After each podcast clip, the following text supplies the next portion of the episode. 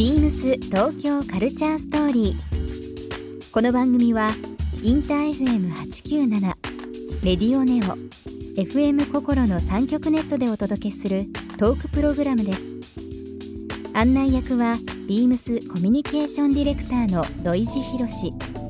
今週のゲストはクランボンミトですメジャーデビュー20周年のクラムボン今年はビームスがプロデュースするキャンピングエリアが登場する野外音楽祭「頂やフジロックフェスティバルにも出演されます。クラムボンでの活動と並行して楽曲提供やプロデュースなど多岐に活動されているミトさんにさまざまなお話を伺います。そして今週ミトさんへプレゼントしたシャワーサンダル27センチをリスナー1名様にもプレゼント。詳しくはビームス東京カルチャーストーリーの番組ホームページをご覧ください。応募に必要なキーワードは番組最後に発表します。ビームスビームスビームスビームス東京カルチャーストーリービームス東京カルチャーストーリー This program is brought to you by Beams. Beams ありとあらゆるものをミックスして自分たちらしく楽しむ。それぞれの時代を生きる若者たちが形作る東京のカルチャー。Beams 東京カルチャーストー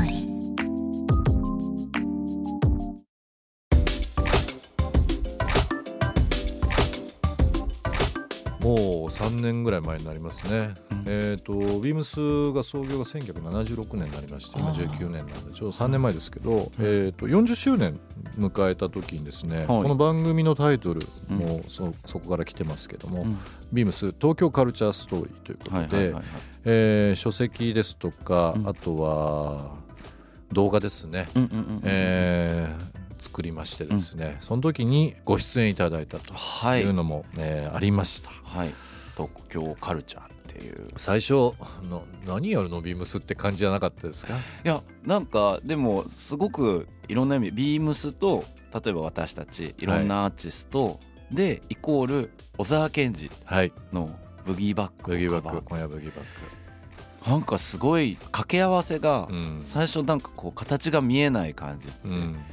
まあ僕たちはワクワクするんですけれども、えこれを考えた人ってなんかだいぶ特殊な発想を持ってるなあの特殊なんです。特殊ですね。す いやでもね本当にね特殊というかシンプルにすごい考えた時うに、ん。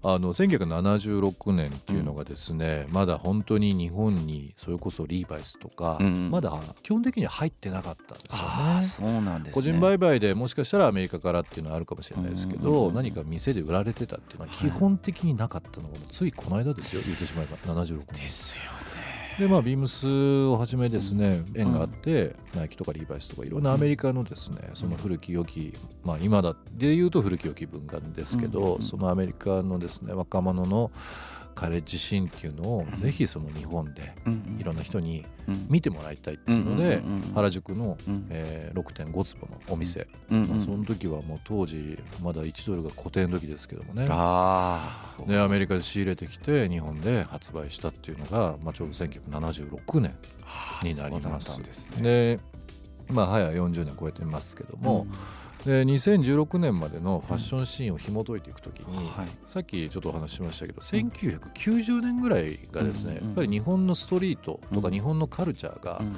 ちょっといろんな意味で世界にボーンと出た時だったので、うんそこで流行ってた曲といううのをベースにうんうん76年から16年までいろんなミュージシャンの人に出ていただいてああなるほど。一個のストーリーを作ろうと。ちょうど40年の真ん中のですねうん90年代という部分の代表曲がまあザーケンさんの「はいハヤブギーバック」というものなんで前後20年でいろんなアーティストの人にうん。いやあれは出てもらおうと。びっくりしました。まさかクランボンとうん。サチモスとうん。ボアダムス とギターウルフが一緒っていう。なんかあの僕の僕らの前の時がハスキング B だったりとかあのあとはそうですね。あとはスーパーカーの中高君とかミキちゃんだったりとかしてたんですけれどもなんかそのつながりとかはうん。なんかやっぱり時代が同じなんではい。なんかすごいこう親近感もあるしえ。なんか近しいって思ったりするんですけどうんいやーボアダムス愛さんとかね愛さんとか。もう私たちにとってみればヒーローみたいなもんですからそれこそファッションのヒーローみたいな感じでもあるしすごい形でしかもそれをお酒があって。そうですね。もはやだって愛さんのもうお酒はお酒ではなかった。なかったですからね。でもその系譜っていうのは面白くて、うん。例えば70年代の人の活躍を見て80年代の人はうん音楽をやったりうん。洋服に目覚めたりその何か文化に目覚めたりとかしてでそれがまた90年代はうん。80年代70年代の諸先輩。うん。そうですね。お兄さんお姉さん方を見てうん。憧れがあってっていうそれがずっとこう脈々と継がれてきたっていうものがあるのではい。多分世代によってまたねこれが解釈違うから面白いのかなと思って考えするポイントが違うかもしれないですね。あの PV 作った時にはですね万人っていうかまあいろんな人がですね、うん。ああの時ああだったな私とか、うんうん俺こんなことしてたなっていうのをんんん思い出していただけるように、うん当時の洋服と、うんうん。当時の雑誌でよく使われてたフォントとか、うんうんうんうん。まあ、流行語だとかっていうのは一つのシーンの中にそれぞれ取り入れていった。うんあここの時こんなことをやっててこの曲聴いてたなとかね、はいはいはいみんなが共感を持てるようなことっていうのは何だろうっていう時に、まあ、一つのその東京カルチャーっていう部分で、うん。えー作った経緯ありますけどもね、うん。すごいいい映像でした。それに出ていただいたということもはい。ありますけども、本当にでもあのもうね時が経って3年前になりますけど、うんまたちょっとやってみたいんですよね。ね、うん。ぜひぜひ。なんかなんか。まあ、多少時間が経った方がいいなとは思うんでうんうんうん例えば、まあ、水戸さんとか今ねアニメとか、うんうんうん。いろんな部分の楽曲もね提はい。供されたりプロデュースされたりもしてますけはいはいはど初音ミクもあの PV 出てますけどたね。ね出てましたね。当時なんかは本当に言葉で言うとあれなんですけどオタクうんという部分でしかうんなかったのがうん。今やもう日本をねもうもうそうですね。代表するというのもあれですけど。石鹸ですね。石鹸ですよね。まさにもう期限だし、うん。まあ、そこからなんかイノベーションとかも含めてうんいろいろ始まって、まあ、今の VTuber も含めてですそうけども。ですね。はい。だから最近海外の人と話す時に、うん最近の日本のうん。そういうアニメーション事情うん。どうとか、音楽シーンでもうん。この辺のジャンルどうって聞かれることすっごい増えました。うん。まあ多分にしてやっぱりその今の日本の音楽で一番例えば米津君だったりとか、はい。あの周りの人たちのところが元にいたシーンは例えばニコ動って言われてるうん。ニコニコ動画だったりとか、うん。でそれって何かっていうとやっぱりこうアニメのうんそのネタをこう歌ってみたじゃないですけれどもそういう流れからのカルチャーが必ずあった、いわゆるこの当時やっぱサブカルとサブカルでさえも言われなかった非常にニッチなその文化のところにシンパシーを感じてる人たちがすごく表層にはいないんだけれどもすごく奥の方にみんないたんですよね。うん。でそこでみんながやっぱりこうわーって一緒にこう共感をしだしたっていう、あの爆発的なエネルギーがたまたまそのアニメというカルチャーのところにものすごく集中していたし、でやっぱり日本人ってやっぱすごく真面目で、うん。すごく一生懸命なんかそのカルチャーに対して生真面目なんでもう研究と考察とその応用と発展がやっぱもう1ヶ月ごとに変わるレベルなんですね。なるほどね。いわゆる皆さんが例えば見てるその萌えとか言われてるそういうこうキャラクターの絵だったりも本当に1ヶ月ごとに実はここの部分が今のトレンドだったりとか、でそういうのもやっぱりすごくなんつったらいいのかなそう生真面目である私たちがうんなぜかこう潜在的に感じるはいいい新しい楽しいって思う何かだったんだろうなっていうのは思います。あとはその英語うんだったりとか歌わなきゃダメみたいな、うんもうそのリージョンももうないんですないと。逆言うと日本語で歌ってくれた方がみんなそれをこう、ああなるほどね。だから K-POP みたいなものとちょっと近いところもありますよねうんうんうんうん。K-POP もだからその今アイドルユニットもはい変な話た男性ユニットなんか、ええ。全部自分たちでファッションもコーディネートしてダンスも自分たちでクリエイトして、うん。